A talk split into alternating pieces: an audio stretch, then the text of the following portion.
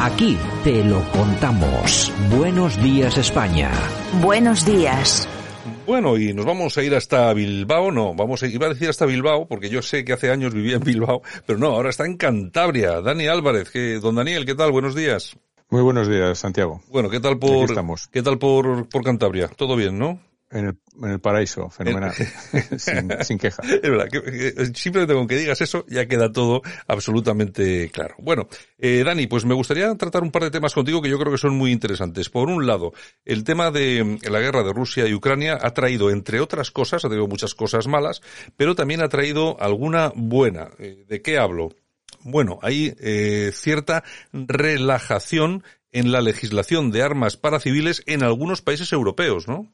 Sí, eh, parece ser que los gobiernos se han empezado a dar cuenta de, que, bueno, los, los, los civiles empiezan a tener una importante parte en el conflicto armado en, en Ucrania. Y en Polonia, concretamente, en Finlandia y en Lituania, eh, se están dando pasos pues para relajar eh, lo, lo, que es la dura legislación que actualmente tenemos en muchos países de Europa en España la legislación más dura, pero que todas emanan de un tronco común que es la Directiva de Armas Europea.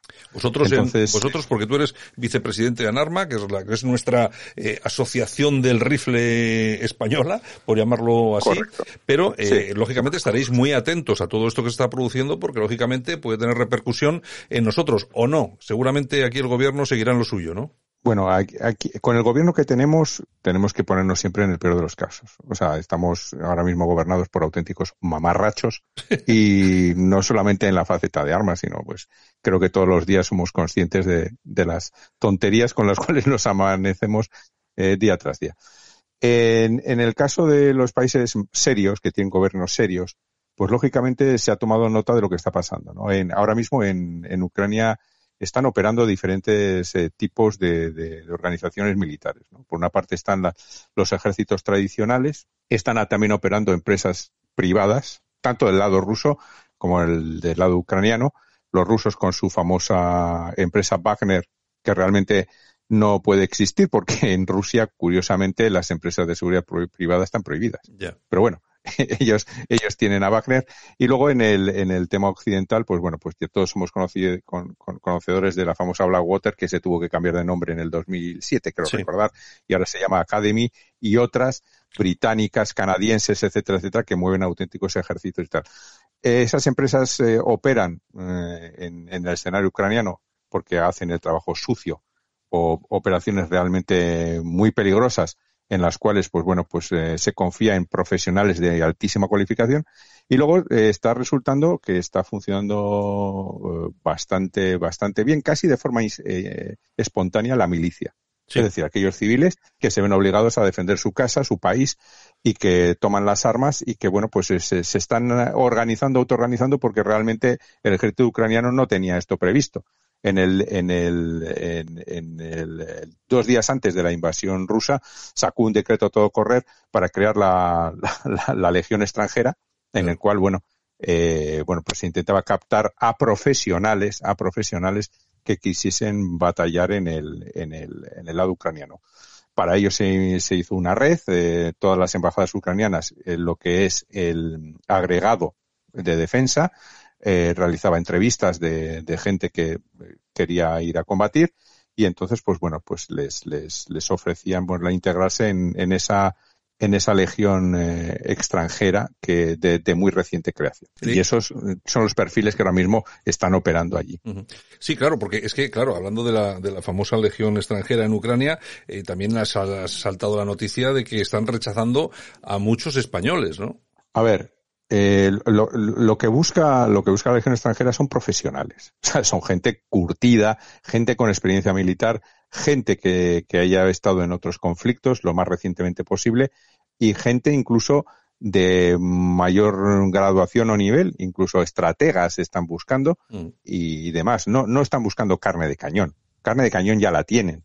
De hecho ahora en, en Mariupol han, han, intentado reorganizar el ejército con, con, civiles y se han apuntado 70.000 personas. No tienen armas para ellos. Entonces, es absurdo que, que, un español o de otra nacionalidad acuda a Ucrania sin, sin una aportación significativa que pueda ser beneficiosa para la lucha, sino que vayan allí con unos ideales y tal que pueden ser muy loables, haya cada uno, pero realmente mm, yo creo que hay mucha gente de la que se ha apuntado y ha ido allí que no sabe dónde se mete, que no sabe lo que es una guerra. Claro, pero tú, pero tú fíjate. Han aparecido allí y ahora los están rechazando. Claro, pero tú fíjate, tú imagínate si eh, la utilización de las armas eh, para defensa personal, eh, a nivel privado se hubiera extendido, se hubiera facilitado que las personas pudieran tener un arma para tener en casa y poder acudir eh, a campos de tiro para entrenarse. Pues imagínate lo que hubiera sido tener ahora mismo, por ejemplo, en Ucrania, 70.000 tíos con, con su propia arma y además que sepa cómo, cómo, cómo funciona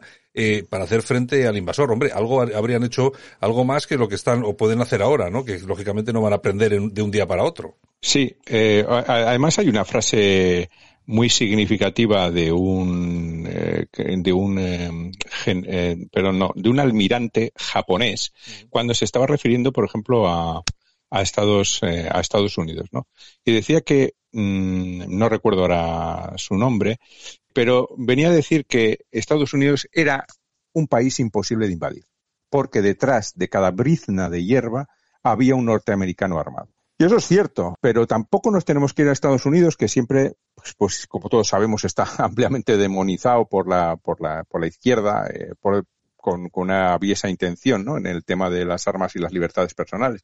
Nos podemos ir a Finlandia. En Finlandia, por ejemplo, los, eh, existe una milicia muy, muy, muy, muy, muy bien desarrollada y muy bien reglada. Existe una, una parte de ejército profesional, es lógico. A ver, un miliciano no puede manejar un avión, un tanque, etcétera, etcétera. Pero eh, a nivel de infantería, eh, hay gente que tiene una, milicia organizada, tiene su propio arma, su propio rifle. De hecho, eh, en los países del este es que ha habido bastante tradición también con el tema de la, milicia y grupos de soporte y de apoyo. Mm, me estoy acordando ahora, por ejemplo, la República Checa, la Esberna, que luego daré un pequeño pincelada de lo que es la Esberna. Pero eh, esta gente entrena una vez al año, durante un mes, está contemplado dentro de sus trabajos que son que, pertenecen a la milicia y tiene esa exención durante ese mes para hacer las prácticas pertinentes con armas y, no solamente las prácticas con armas, sino estrategia militar, eh, a, saber moverse, combate urbano, etcétera, etcétera, etcétera. Entonces, esa gente está preparada para eh, a, una llamada pues eh, entrar a funcionar dependiendo del, del mando militar y demás. Eso también que es un modelo muy parecido al que tiene Suiza, que también tiene una parte de ejército profesional, y luego los suizos en este caso, el rifle se lo da el Estado, un rifle eh, automático, es decir, que dispara ráfagas y se lo llevan a casa. Y ahora en Lituania, al raíz de lo que estamos comentando ahora, ha autorizado la venta a civiles que están integrados en diferentes milicias eh, de armas automáticas, es decir, pueden ir a la armería y esas armas que en toda Europa son prohibidas, con alguna excepción para coleccionistas y demás, eh, tal, ahora pueden ser adquiridas libremente y llevadas a sus domicilios también con, una con la eliminación de cupos de restricción en el tema de munición, las pueden llevar a su casa. Es decir, esos estados, que también es cierto que ahora mismo son los estados más limítrofes que tienen frontera con Rusia, pues se están dando cuenta de que eh, la población civil armada y entrenada representa una garantía para eh, poder repeler en algún momento dado una agresión y mantener su integridad territorial. Y así se está viendo en esos en esos países. Hay movimientos también en otros países. Nosotros ya sabes que fundamos una asociación pro armas a nivel europeo, que se llama Firearms United, en la cual yo soy también directivo, y tenemos, eh, tenemos conocimiento, bueno, pues que se, se están produciendo pequeños movimientos en este, en ese sentido, porque alguien se ha dado cuenta que aquí, aquí esto que le ha pasado a Ucrania le puede pasar a más, le puede pasar a más gente, y los civiles armados, eh, responsables y, y demás, pues, pues, pues son una garantía de, de, de, defensa del país. Oye, eh, eh, Dani, nos quedan, nos quedan, nos queda un minuto, pero me gustaría preguntarte una cuestión que no sé si tiene algo que ver. Yo eh, te lo pregunto, yo creo que sí, pero eh, ¿sirve de algo en caso de necesidad de un enfrentamiento?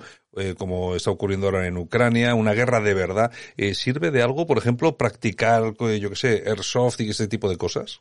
No es mala pregunta. A ver, yo, yo, yo desde luego, el, tema de los eh, airsofteros que les, eh, les llamo yo, eh, yo desconozco ese mundo, ¿no? O sea, decir, sé, que entrenan tácticas militares y que, pues bueno, pues que, que, juegan realmente a, pues, pues, a toma de edificios, eh, el close quarter combat, el close quarter battle, etcétera, etcétera, etcétera. desde luego, es un conocimiento, un conocimiento que, que alguien, mm, que, que, todo conocimiento del tipo que sea al final eh, siempre es algo. Eh, lo que no estoy seguro es de cuán cercano a la realidad pueda ser. Te digo por, porque no, no, no, no, no, no, no, no conozco ese, ese, ese mundo. Pero desde luego, bueno, sí, sí, puede, puede tener alguna utilidad. En Yo te lo, te lo comento porque el, otro día viendo un vídeo en YouTube de un, eh, de un japonés, un chaval de 16 años, eh, japonés eh, que debe ser un genio en esto del airsoft y tal, eh, bueno, se lo llevaron a Estados Unidos para eh, practicar con armas de fuego real, ¿no? Reales, Y al principio le costó como aproximadamente media hora hasta que cogió todo lo que es el retroceso, por las, las otras no tienen retroceso y tal. Y oye, la verdad es que en, en una hora el tío era una máquina manejando armamento real. O sea que me imagino que sí que podrá servir de algo, si le ha servido, me imagino que sí. sí lo, lo, que te digo es un, un, un conocimiento de, de, de manejo de, del arma, de encarar el arma, de portarla, eh, etcétera, etcétera, eso ya te lo da. Y luego si ya en algún momento pues eh, sabes moverte con ella, eh, y sabes algunas pequeñas técnicas como pueden ser, pues bueno, pues el, el, el poder desplazarte en interior de edificios o, o, cómo entrar en un cuarto para despejarlo, etcétera, etcétera. Bueno, pues eso son conocimientos al fin, al fin y al cabo. Eh, está bien. Todo eso que se pueda aportar, bueno, pues, pues son, son conocimientos adicionales y sin, y, sin, y sin duda es una aportación más. Bueno, Pero bueno, realmente yo, yo siempre abogo por una, una, una formación más, más, de más calidad, ¿no? En el claro. sentido de que, bueno, una formación reglada por profesionales, etcétera, etcétera.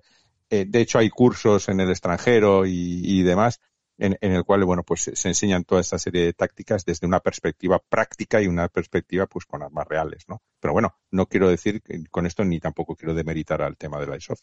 Yo creo, yo creo que, hombre, servirá por lo menos para, sabes, sabes por dónde te da el aire, que siempre es importante. Claro, yo me imagino ahora a, Sí, bueno, a un, a un es señor... lo que digo, algo, algo es mejor que, algo es mejor siempre que nada. Claro, porque yo, yo me imagino Perfecto, un, un pero... señor de 45 años, eh, que no ha cogido una pistola en su vida, y de repente dicen, oye, que entran los rusos, mira, toma esto, el Kalashnikov, y empieza. Pero que, claro, que, que empiezo a qué?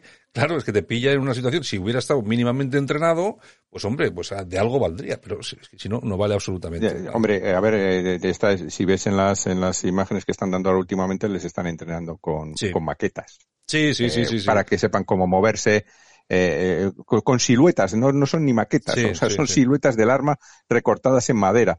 Bueno, eh, si ese conocimiento ya lo tienes porque has estado manejando pues, pues armas de sol, pues, pues eso que llevas. Ahora bien, lógicamente, eh, yo lo que, como siempre digo, eh, el entrenamiento tiene que ser con armas reales y tiene que ser por, por, por ser personal muy cualificado para que, bueno, mm, tengas unas garantías, ¿no? Pero bueno, eh, lo, lo que digo, siempre es mejor algo que nada. Eso desde luego. Está muy claro. Pues nada, Dani Álvarez, vicepresidente de Anarma, muchas gracias por estar con nosotros esta mañana y darnos luz también sobre, sobre estos temas. Un abrazo muy fuerte. Vale, igualmente. Gracias.